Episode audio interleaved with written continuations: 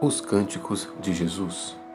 Um ano de devocionais diários nos Salmos, de Timothy e Kate Keller. 24 de agosto. Salmo 95, de 5 a 7. A. Seu é o mar, pois ele o fez, e suas mãos formaram a terra seca. Ó, vinde, adoremos e prostremo-nos, ajoelhemo-nos diante do Senhor que nos criou. Porque Ele é o nosso Deus e nós somos o povo que Ele pastoreia, o rebanho que Ele conduz.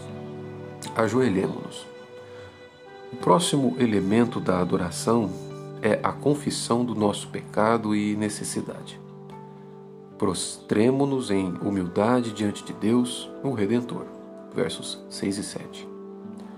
Constratando com a exuberância dos primeiros cinco versículos, condizentes com a postura de quem está em pé ou mesmo dançando, cada um dos três verbos do versículo 6 diz respeito a humilhar-se diante de Deus.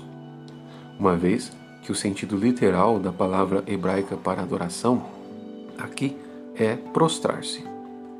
Devemos nos curvar, reverentes, ajoelhar-nos humildemente diante de Deus confessando nossa condição de pecadores e nossa dependência.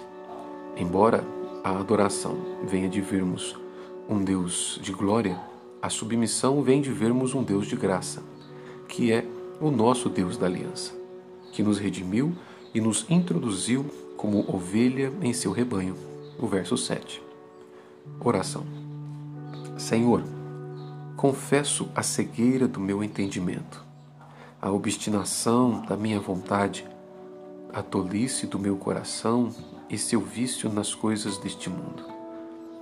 Falso e cheio de pecado sou, tu és pleno de verdade e graça. Sem essa graça estou perdido. Eu te louvo porque em Cristo tua graça transborda sobre mim. Amém.